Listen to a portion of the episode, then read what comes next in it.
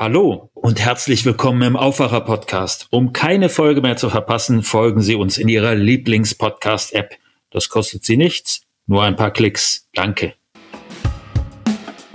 Ich versuche sehr viel positiver in die Zukunft zu schauen. Das hört sich jetzt vielleicht merkwürdig an, aber ich möchte nicht, dass ich meinen Sohn in eine schlechte Welt hineingebracht habe. Diesmal im Aufwacher am Wochenende Sascha Lobo, Publizist, Vordenker, Vater. Wie sein Sohn Lobos Blick auf die Welt verändert hat und seine Haarfarbe gleich mit, darum geht es jetzt hier. Schön, dass Sie zuhören. Bonn Aufwacher. News aus Bonn und der Region, NRW und dem Rest der Welt. Willkommen zu einer neuen Folge der Döbler Dialoge. Döbler, das bin ich, Moritz Döbler, Chefredakteur der Rheinischen Post. Alle vier Wochen spreche ich hier im Aufwacher Podcast mit Menschen, die etwas zu sagen haben. Mein Gast diesmal kennen viele dem Namen nach. Noch mehr kennen vielleicht seine Frisur. Den großen roten Irokesenschnitt werden die meisten schon einmal in einer Talkshow als Teaserfoto neben einem Text im Netz oder auf Twitter gesehen haben. Die Rede ist von Sascha Lobo und auf den großen roten Irokesen kommen wir noch am Ende des Gesprächs. Sascha Lobe wird in ein paar Wochen 47 Jahre alt. Seine Hauptbeschäftigung ist es seit ein paar Jahren, der Gesellschaft das Internet zu erklären. Das tut er in Texten, in Reden und in Podcasts. Hat in Berlin Gesellschafts- und Wirtschaftskommunikation studiert und lebt auch heute noch dort, im Prenzlauer Berg. Seit 2021 zusammen mit seiner Frau und seinem kleinen Sohn. Seine Frau heißt inzwischen Juliane Lobo, ist im breiten Internet aber eher bekannt als Podcasterin und Influencerin Jule Wasabi. Seit dieser Woche podcasten die beiden übrigens auch zusammen. Feel the News heißt das Format. Vielleicht fangen wir mit Krieg und Frieden an. Von Prenzlauer Berg zur ukrainischen Grenze sind es so acht, acht, neun Stunden mit dem Auto. Einmal quer durch Polen, dann ist man da. Das ist also nicht so weit weg von dem Ort, wo Sie leben. Auf jeden Fall sehr viel näher als an Düsseldorf oder dem Westen. Wie empfinden Sie den Krieg, der jetzt in Europa ausgebrochen ist? Was geht Ihnen durch den Kopf? Das Erste, was mir durch den Kopf geht, ist natürlich, dass insbesondere die Zivilbevölkerung der Ukraine da ein unfassbares Leid erdulden wird müssen, jetzt schon erduldet, dass sich eine Vielzahl von Menschen, gerade in Deutschland, wenn wir uns in den Folgen mal kurz auf Deutschland fokussieren, werden schämen müssen. Ich glaube, sie tun das nicht. Aber die ganzen Putin-Versteher, in Anführungszeichen Versteher halte ich für eine Verharmlosung, die ganzen Beschwichtiger, das Appeasement, die Leute, die gesagt haben, der arme Putin, der kann ja nicht anders, als jetzt irgendwie auf den Schland zu hauen, die gesagt haben, Putin habe gar kein Interesse daran, die Ukraine zu überfallen. Die müssten eigentlich sich nicht nur im Grund und Boden schämen, sondern Abbitte leisten, was sie aus meiner Sicht äh, nur sehr unwahrscheinlich auch tun werden. Ja, das ist, klingt sehr politisch. Mich interessiert natürlich schon auch, was Sie persönlich empfinden. Ich versuche gerade bei so großen internationalen Konflikten nicht primär mit meiner eigenen Gefühlswelt darauf zu schauen. Mhm. Ähm, nicht, dass ich die irgendwie verschweige, ganz im Gegenteil. Der Podcast, den ich mit meiner Frau anfange, der ist ja auch genau in diese Richtung Feel the News unterwegs. Aber ich glaube, dass es sinnvoll ist, wenn man nicht unmittelbar betroffen ist, ähm, zunächst einmal ein bisschen kühler drauf zu schauen. Und wenn man dann aber ähm, die Faktenlage einigermaßen eingegrenzt hat, und sich dann auch Gefühle erlaubt, gewissermaßen, dann ist das bei mir eine große Wut, eine Empörung, abseits natürlich des schon erwähnten Mitleids und der Empathie mit der ukrainischen Bevölkerung und letztlich sogar auch mit der Bevölkerung äh, Russlands oder gar nicht sogar, sondern auch, denn mhm. Äh, Putin ist ein Autokrat, ein sehr gefährlicher Mann, äh, dem es ähm, nachweisbar auf wenig anderes ankommt als auf äh, A, ihn selbst, B, seinen Platz in den Geschichtsbüchern und C, sein national-imperialistisches Empfinden. Sie haben gesagt, Wut, Mitleid. Äh, ist Angst auch eine Kategorie dabei? Ich frage auch deswegen, weil Sie seit sieben oder acht Monaten, ist es glaube ich, Familienvater sind. Ja. Und häufig ändert das ja den Ausblick auf die Welt. Das war jedenfalls bei mir so. Wie ist das bei Ihnen? Interessanterweise habe ich noch nicht so große Angst weil ich mir Angst schon noch reserviere für unmittelbare eigene Betroffenheit und zur Stunde gehe ich davon aus, dass die nicht besonders groß sein wird. Ich kann mich damit sehr irren und auch katastrophal irren, das weiß ich. Aber ich möchte die Angst mir aufsparen für den Moment, wo ich sie als absolut sinnvolle, nachvollziehbare Gefühlsregung betrachte und nicht schon jetzt, wo man eigentlich aus Sicht von ganz normalen Leuten in Deutschland ähm, höchstens eine Verstimmung oder auch mhm. eine gewisse wirtschaftliche Schwierigkeit äh, durch hohe Gaspreise als äh, Schlimmstes zu befürchten hätte. Aber ist es denn richtig, dass der Ausblick auf die Welt sich ändert, wenn man Vater wird? Ja, das ist definitiv so. Mein Ausblick hat sich geändert, auch meine Gefühlslage hat sich geändert. Ich glaube, ähm, da, diejenigen, die selbst Eltern sind, können das wahnsinnig gut nachvollziehen. Ich bin jetzt zum ersten Mal Vater geworden und das hat es insofern geändert, als dass ich versuche, sehr viel positiver in die Zukunft zu schauen, sehr viel intensiver mir auch die Welt selbst nahezubringen auf eine Weise, die es nicht zu einem Fehler macht, ein Kind in die Welt gesetzt zu haben. Und das hört sich jetzt vielleicht merkwürdig an, aber ich möchte nicht, dass ich meinen Sohn in eine schlechte Welt hineingebracht habe. Und da erklärt man sich Dinge anders, da versucht man Dinge anders wahrzunehmen und das verändert natürlich auch die Gefühlslage. Es ist bei mir aber nicht so, dass ich deswegen mehr Angst hätte ich kann nachvollziehen, dass es Leute gibt, die bis hin zu Angst vor Atomkrieg alles Mögliche jetzt entwickeln, aber ich möchte meine Angst da so ein bisschen abschichten und auch entlang der, sagen wir mal, Wahrscheinlichkeiten aufbauen. Und äh, da gehe ich zumindest gegenwärtig davon aus, dass es nicht so wahnsinnig wahrscheinlich ist. Mein Sohn wird jetzt in wenigen Wochen 20, ist also ein bisschen älter als ihre. Ja. Was ich mich immer bemüht habe, ihm mitzugeben, ist, so viel Bildung wie möglich, damit er sich frei in der Welt bewegen kann, dass er so entscheiden kann, wo er eigentlich sein will. Und ich fühle mich durch solche Nachrichten wie jetzt darin bestätigt. Ähm, haben Sie schon eine Vorstellung davon, was Sie Ihrem Sohn mitgeben wollen, was sozusagen das Wichtigste für Sie ist, was Sie ihm mitgeben wollen? Da müsste ich jetzt die Unwahrheit sagen, wenn ich behaupte, ja, ich habe schon einen ganz konkreten Plan. Ähm, mhm. Das hängt auch damit zusammen, dass ich gemeinsam mit meiner Frau versuche zu erspüren, wie in der gegenwärtigen Weltsituation, aber auch gesellschaftlichen Situation und unserer persönlichen Situation eine äh, sinnvolle äh, Kindererziehung überhaupt aussehen kann. Ich glaube, dass man ganz hochtrabende Pläne haben kann.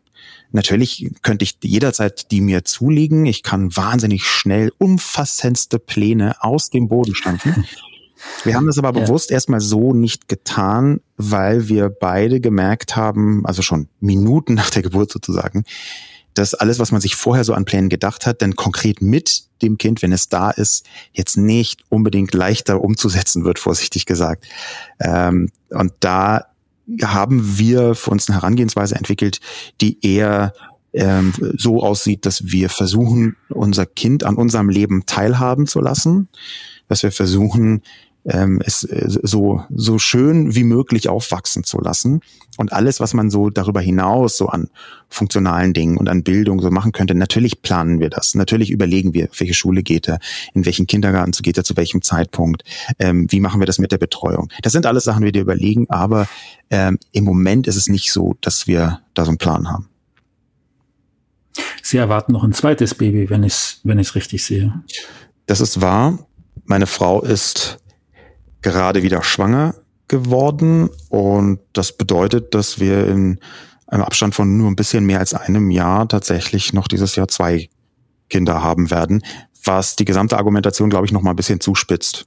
Ja, also äh, mhm. sowohl was die Planung angeht, die ist mit zwei Kindern, zwei kleinen Kindern äh, wahrscheinlich noch schwieriger, würde ich jetzt mal schätzen, und auch was die Zuversicht in die Zukunft angeht, ähm, die ist natürlich auch da, da muss es noch rosiger sein oder man muss zumindest die Hoffnung haben, dass es noch rosiger wird. Sie sind ja noch gar nicht so lange zusammen und verheiratet. Auf Ihren eigenen neuen gemeinsamen Podcast haben Sie schon hingewiesen. Es scheint so, als ob sich Ihr Leben auch mit dem Ausblick als Familienvater total geändert hat binnen kürzester Zeit. Ist das zutreffend und wie, äh, wie, wie geht's Ihnen damit? Ja, mir geht's damit hervorragend, kann ich nur sagen. Es ist in der Tat so, ähm, dass wir uns seit 2020 kennen, ähm, dass wir äh, während Sie haben sich also in der Pandemie, der Pandemie im Lockdown genau ne? während der Pandemie ja. zueinander gefunden haben ähm, und natürlich ist das eine besondere Situation. Aber ich glaube, dass es im positiven Sinne eine besondere Situation ist. Die Pandemie hat zumindest bei vielen Leuten, die ich kenne und bei uns beiden eben auch, meiner Frau und mir, dazu geführt, dass man, um jetzt mal Hannah Arendt äh, zu äh, zitieren, auf die eigene Existenz zurückgeworfen war. Plötzlich war man mit sich in der Welt, konnte sich nicht mehr so umfassend ablenken. Der gesamte Alltagstrott war, jedenfalls für die allermeisten Leute, so erstmal nicht mehr vorhanden, im Guten wie im Schlechten. Und dieses auf sich zurückgeworfen sein, das hat bei mir dazu geführt, dass ich gemerkt habe, gut, ich möchte ein Leben leben, das mit Familie, mit Kindern einhergeht. Und äh, das hört sich jetzt ein bisschen verkopft und verquast an, aber tatsächlich ist es so. Ich habe gedacht, nee, jetzt, ich möchte eine Familie und das. Also es war kein Zufall, mit anderen Worten. Nö, also das, das war alles andere als ein Zufall, sondern das war wirklich so gewollt und gewünscht von allen Beteiligten. Außer wahrscheinlich mhm. von Rio, meinem Sohn selbst. Der hat sich nicht ausgesucht, auf die Welt zu kommen, findet es bis jetzt aber gar nicht so schlecht. Ja. Glauben Sie. Kann ich, ja. also der lacht äh, viel. Ich würde jetzt mal erstmal sagen, das ist kein schlechtes Zeichen. Super. Ähm, Sie haben es beschrieben, Pandemiezeiten 2020. Ähm, nun wird es Ihnen wahrscheinlich so ähnlich wie mir gegangen sein, dass wir ein relativ privilegiertes Leben führen, also dass die Einschränkungen der Pandemie dann doch trotz Lockdowns einigermaßen überschaubar waren, also uns nicht in Not gestürzt haben. Wenn Sie sagen, das wirft Sie zurück auf Dinge, die wesentlich sind. Was, was sind die wesentlichen Dinge? Eins haben Sie genannt, Familie, Kinder.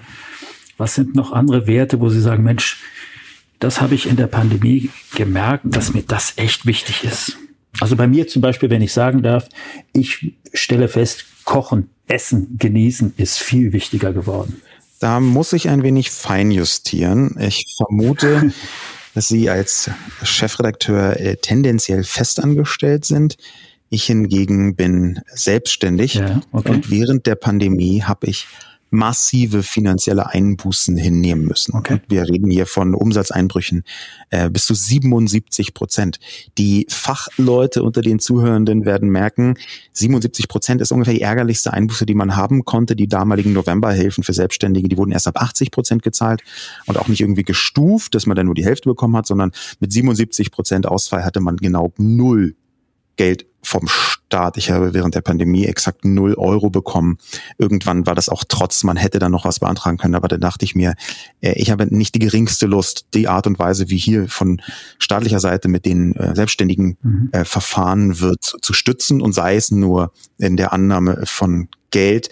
Natürlich weist das auch schon darauf hin, dass ich, das haben Sie absolut richtig gesagt, zu den sehr privilegierten Menschen in dieser Hinsicht gehöre das war trotzdem wirtschaftlich eine totale Katastrophe, aus der ich mich inzwischen gut befreien konnte und mir geht es auch nicht schlecht. Ich hatte ähm, viel Geld zur Seite gelegt, aber trotzdem war das anderthalb Jahre so, dass ich fast nichts verdient habe. Und da kann man sich ja ungefähr vorstellen, wenn man äh, anderthalb Jahre Lebenshaltungskosten einfach so von heute auf morgen aus null um, fast null Umsatz heraus bestreiten muss, dass das in der Selbstständigkeit jetzt nicht unbedingt gut tut. Dass ich mich da fangen konnte, ist eher ähm, Glück und auch harte Arbeit als irgendetwas, was von staatlicher Seite angeschoben worden wäre.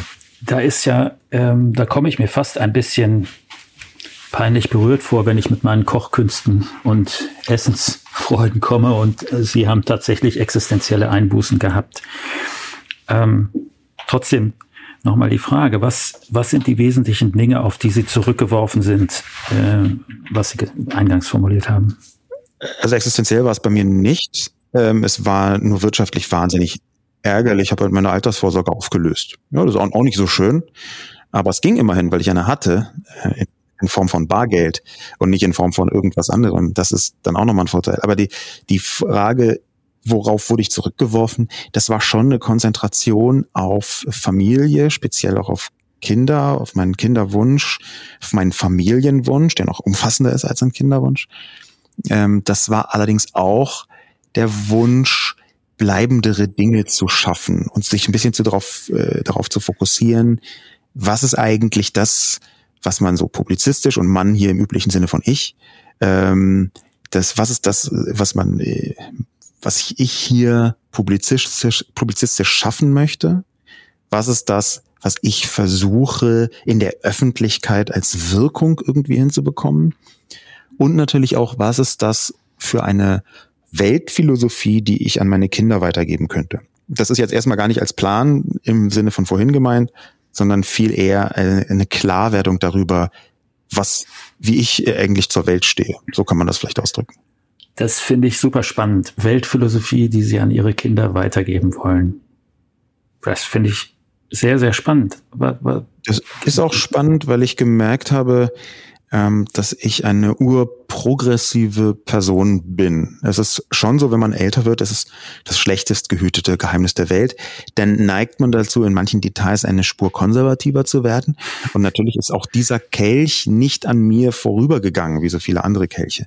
Ähm, das ist aber schon so, dass wenn man sich besinnt darauf, warum das geschieht, warum dieses konservativer werden ähm, quasi fast eine Art äh, Programm ist, was fast automatisch abläuft. Wenn man sich darauf besinnt und es analysiert und das ein bisschen, ein bisschen nachspürt, dann kann man, glaube ich, ganz gut ein Gefühl dafür bekommen, ob das ein merkwürdiger Schutz- und Angstreflex ist, dem man da unterliegt, ob man das äh, als Fremdeln mit einer immer sich erneuernden Welt betrachtet oder ob man auf der anderen Seite versucht, daran zu arbeiten, progressiv zu bleiben. Das ist das eine zentrale Erkenntnis, die ich während der Pandemie für mich gehabt habe, weil ich auch Zeit hatte zum Nachdenken. Ähm, Progressivität, ich habe äh, eigentlich mein, mein progressiver Blick auf die Welt äh, betrachte ich tatsächlich auch als Kapital, aber Progressivität ist etwas, was, ähm, wenn man das einmal erreicht hat oder von der Richtung her verfolgt, dann muss man trotzdem immer noch dran arbeiten. Die nimmt mit der Zeit von alleine ab. Man muss hart daran arbeiten, gleich progressiv zu bleiben über die Jahre. Und das äh, habe ich aber versucht zu tun. Ähm, Sie, Sie sagen, glaube ich, zu Recht, dass man mit dem Alter, ich bin ein bisschen älter als Sie, konservativer wird. Ähm, und da sind sicher Angstmechanismen drin, aber manche Dinge weiß man auch einfach besser, oder nicht? Das würde ich bestreiten. Ja? Das würde ich bestreiten, ja. Ja, okay. Das würde ich tatsächlich bestreiten. Ähm, ich halte ähm, strukturelle Erfahrung für dramatisch überschätzt. Mhm. Ähm, man kann sich, wenn man wahnsinnig viel Erfahrung hat, in X schon X plus eins manchmal kaum mehr vorstellen.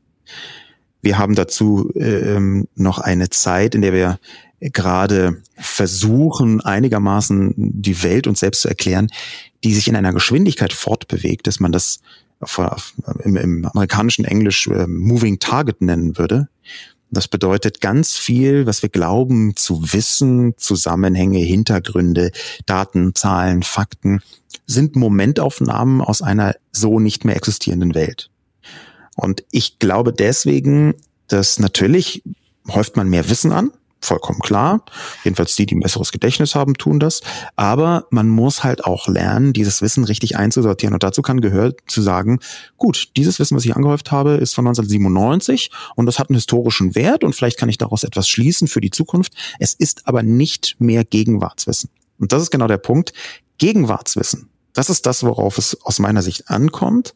Und da hat man einen Vorteil, wenn man Erfahrung hat, die man ummünzen kann in Gegenwartswissen. Man hat keinen Vorteil, wenn man einfach nur Erfahrung hat. Ja. Und jetzt kommt durch die Digitalisierung dazu, dass junge Menschen viel besser darin sind, Gegenwartswissen herzustellen, anzuhäufen und auch aktiv umzusetzen. Mhm. Aber zum Beispiel haben die meisten Menschen keine Vorstellung davon, wie sich Krieg anfühlt, wie Krieg ja. riecht, was er mit Menschen macht. Und das ist eine Erfahrung, die man in die Gegenwart ummünzen kann, wenn man sie gemacht hat, richtig? Also das ist nicht was, was ich mir zurecht googeln kann. Absolut. Nee, das da, da geht es jetzt aber eher um Erfahrungswerte emotionaler. Natur und nicht so sehr um Wissen. Okay. Ähm, und da muss ich ehrlicherweise sagen, es gibt Erfahrungen, wenn man einen Funken Herzenswärme mitbringt, dann weiß man, dass es nicht ein Vorteil ist, die gemacht zu haben. Okay, na klar. Also ganz ehrlich, ich würde mir sehr wünschen, dass die allermeisten Menschen auch ohne die Erfahrung eines Krieges die Schrecklichkeit des Krieges erahnen, erspüren mhm. können. Ähm, und da wäre auch meine, meine große Hoffnung, ich möchte ja gar nicht jetzt die Alten irgendwie komplett in Grund und Boden dissen, um Gottes Willen. Ich möchte bloß sagen, wir leben in einer Zeit, wo Erfahrung nicht mehr so viel wert ist wie präzisere Kenntnis der gegenwärtigen Welt. Dazu hat sie sich einfach zu stark verändert und die gegenwärtige Welt, das befürchte ich halt, besteht ja im Moment einfach auch aus einem Krieg in Europa. Sie haben eben das Begriffspaar progressiv und konservativ verwendet. Ja. Und nicht links und rechts. Ja. Ist, sind das Synonyme? Normalerweise ja. sind Sie ja jemand, der sehr genau darauf achtet, welche Worte er benutzt. Das wird ja, hier auch so sein. Sehr gut beobachtet. Ähm, ich würde darin eine deutsche Eigenart sehen, die ich so begründe, dass das Gegenteil oder das Gegenstück präziser von links ist in Deutschland für mich konservativ. Rechts, da beginnt schon der Beigeschmack des nicht mehr verfassungstreuen, des nicht mehr auf dem Boden des Grundgesetzes befindlichen.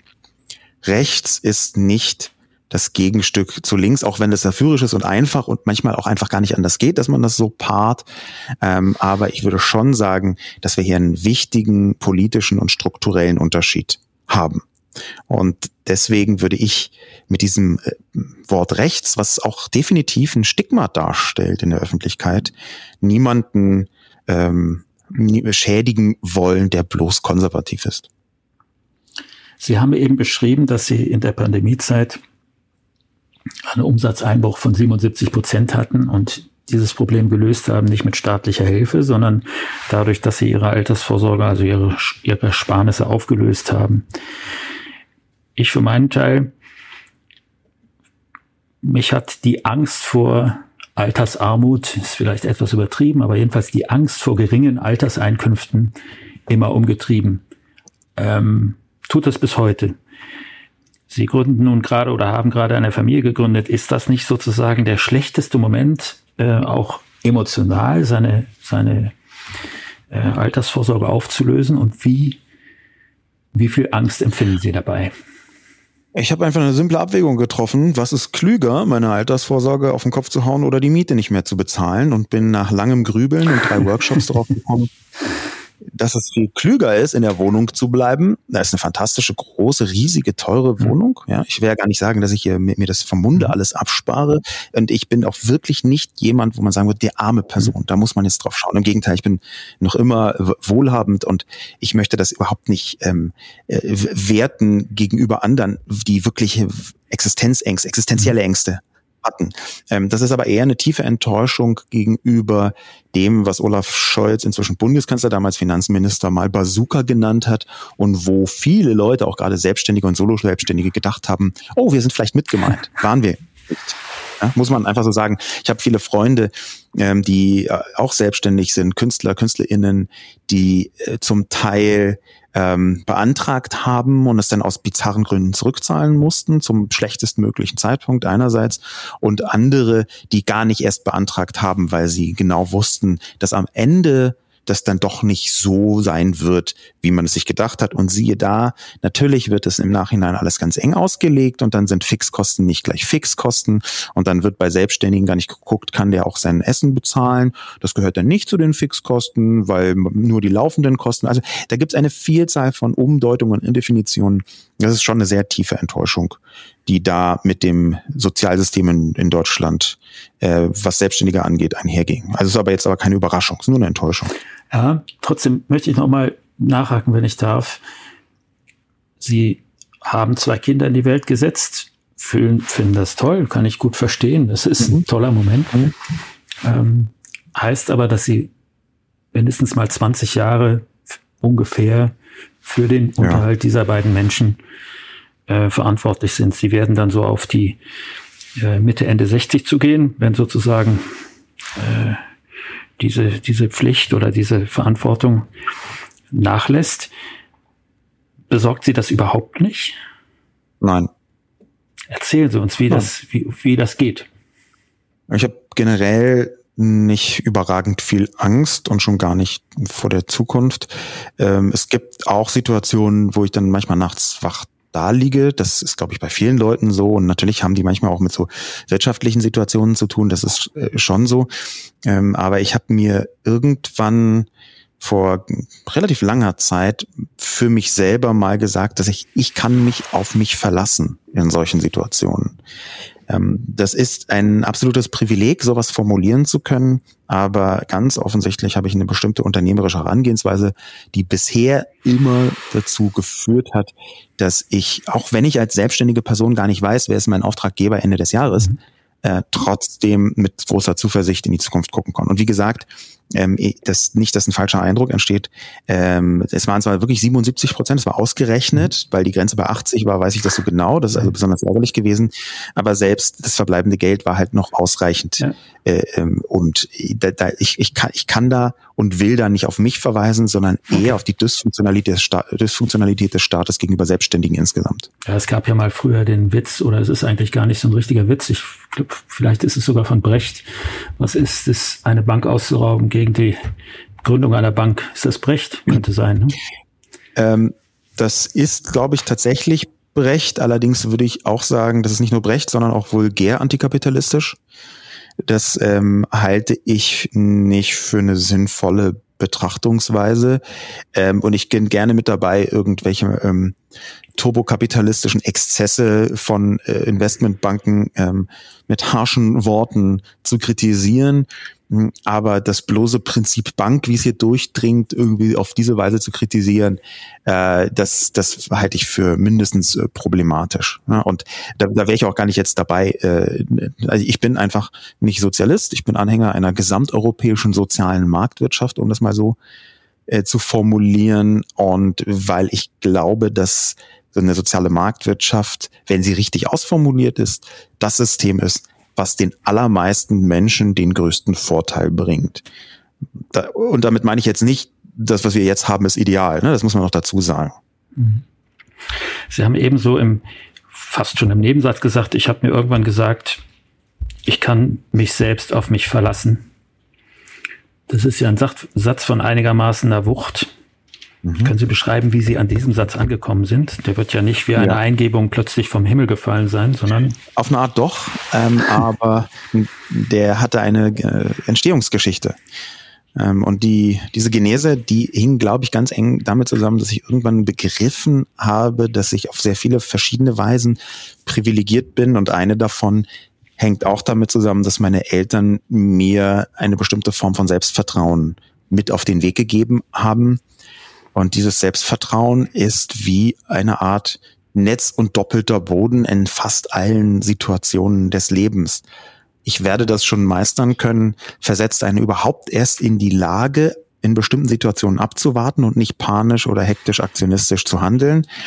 Einige Probleme werden kleiner, wenn man das tut. Andere werden jetzt nicht unbedingt kleiner, aber dann kann man sie halt mit umso frischerer Kraft angehen. Ich glaube, das ist eine Mischung aus Erziehung einerseits und andererseits natürlich auch ähm, der Erkenntnis, dass ich als mittelalter weißer gebildeter wohlhabender selbstständiger Mann mit äh, einer sehr großen medialen Reichweite und zwar sowohl in klassisch redaktionellen Medien wie auch in sozialen Medien, dass ich zu den privilegiertesten Personen der Bundesrepublik Deutschland gehöre. Ähm, das heißt ganz konkret, eigentlich müsste der Satz lauten, ich kann mich auf mich verlassen und die komplette patriarchale Gesellschaft, die exakt für mich gebaut worden ist, damit ich immer auf die Füße falle. Und äh, dass dieser Satz, der verleiht dann am Ende natürlich eine gewisse Selbstsicherheit, die aber nicht, nicht, nicht nur auf mich selbst bezogen ist, sondern eben auch auf die Gesellschaft insgesamt. Eine Sache, die mir als erstes aufgefallen ist, wir sind hier in einem Videocall, ist, Mensch, wo ist denn der große rote Irokesenschnitt? Der ist ja ein bisschen viel kleiner und gar nicht rot. Und ja. ist das, das was Neues oder nur Zufall? Ähm, weder noch, das eher noch was Neues, aber ein bisschen abgeschichtet. Tatsächlich war eine der Veränderungen, die ich mit meiner ähm, Heirat im letzten Jahr und kurze Zeit später dem Geburt, der Geburt meines Sohnes verändert habe, meine Haarfarbe. Und diese Haarfarbe war früher knallrot und ist dann rosa geworden. Rosa ist allerdings, ich lasse meine Haare fast immer beim Friseur machen, weil ich Anhänger der Professionalität bin. Ähm, rosa ist allerdings eine Farbe, die gar nicht so leicht zu erreichen ist mit echter Haarfarbe. A und B ähm, ist es hm, gar nicht so leicht, diese rosa Farbe dann auch in den Haaren drin zu behalten. Das, was man jetzt also sieht, sind, ist ein blondierter Iro und das hängt damit zusammen, dass ich den beim Friseur nur noch blondieren lasse und dann mit einer Spezialfarbe aus Schweden, eine rosane Spezialfarbe aus Schweden, immer wieder nachfärbe, die allerdings, weil sie halt nicht direkt in dieses Wasserstoffperoxidgemisch hineinkommt, sich relativ schnell hinauswäscht. Und da haben Sie mich komplett ertappt, habe ich eine gewisse Nachlässigkeit im Nachfärben mitgebracht. Das hätte ich jetzt nicht tun dürfen. Das tut mir sehr leid. Oh, alles gut. Ich habe nichts zu meckern. Aber rosa bleibt es mit anderen Worten. Rosa bleibt es auf jeden Fall. Rosa ist so ein bisschen unsere Familienfarbe. Rosa ist eine fantastische Farbe. Rosa Iro finde ich genau richtig. Rosa Brille ist auch schön, oder? Rosa Brille finde ich auch gut. Und vom rosa Iro zur rosa Brille äh, dazwischen herumtänzeln, das ist ja vielleicht auch eine Art und Weise in diesen wirklich katastrophal schweren Zeiten aus vieler Menschen Sicht einigermaßen den Lebensmut zu bewahren. Denn wenn ich etwas mitgeben wollen würde, und jetzt zwar nicht nur meinem Sohn oder meinen Kindern äh, dann irgendwann, sondern eigentlich auf fast allen anderen Menschen dort draußen eine Botschaft mitbringen kann, dann ist es, dass man eine viel größere Gestaltungshoheit über die Sicht auf das Leben hat, als die meisten Menschen glauben. Man kann vielleicht nicht immer alles verändern, das ist eine Binse, das ist auch vollkommen klar. Aber man kann seine Sicht auf die Welt sehr viel stärker verändern und sehr viel stärker in bestimmte Richtungen ziehen, als man das vielleicht manchmal glaubt. Also bewusste Zuversicht hilft einem dabei, durch die Krisen zu tänzeln? ich weiß nicht, ob tänzeln, aber es hilft einem A beim Überleben, das ist manchmal auch schon recht viel. Und B hilft es einem dabei, äh, insgesamt diese doch ziemlich komplexe, komplizierte Gemengelage der Gegenwart besser zu bewältigen. Wir leben, glaube ich, in der komplexesten aller Zeiten, schon alleine, weil die digitale Vernetzung eine Komplexität in unser Leben gebracht hat, die unprecedented ist, wie man im Britischen sagen würde. Und da sehe ich, da sehe ich schon bei dieser großen Komplexität, dass eine gewisse Leichtfüßigkeit einen Vorteil darstellt. Ich wollte ja jetzt auch schon leichtfüßig aus dem Podcast raustänzeln, aber eine Frage habe ich dann doch noch. Ist das nicht so, dass jede Generation denkt, bei ihr sei es gerade besonders kritisch? Ja, aber diesmal stimmt es wirklich. Okay, alles klar. Vielen herzlichen Dank. Schönen Tag. Schönes Wochenende. Auf bald. Tschüss. Das war mein Gespräch mit Sascha Lobo und das war der Aufwacher am Wochenende. Montags bis freitags immer mit dem Wichtigsten aus dem Westen, samstags mit einem Spezial. Wenn Sie diese Episode auf Twitter empfehlen wollen, taggen Sie Lobo und m-döbler, gerne auch rp-online. Danke fürs Zuhören und bis bald. Mehr Nachrichten aus Bonn und der Region gibt's jederzeit beim Generalanzeiger. Schaut vorbei auf ga.de.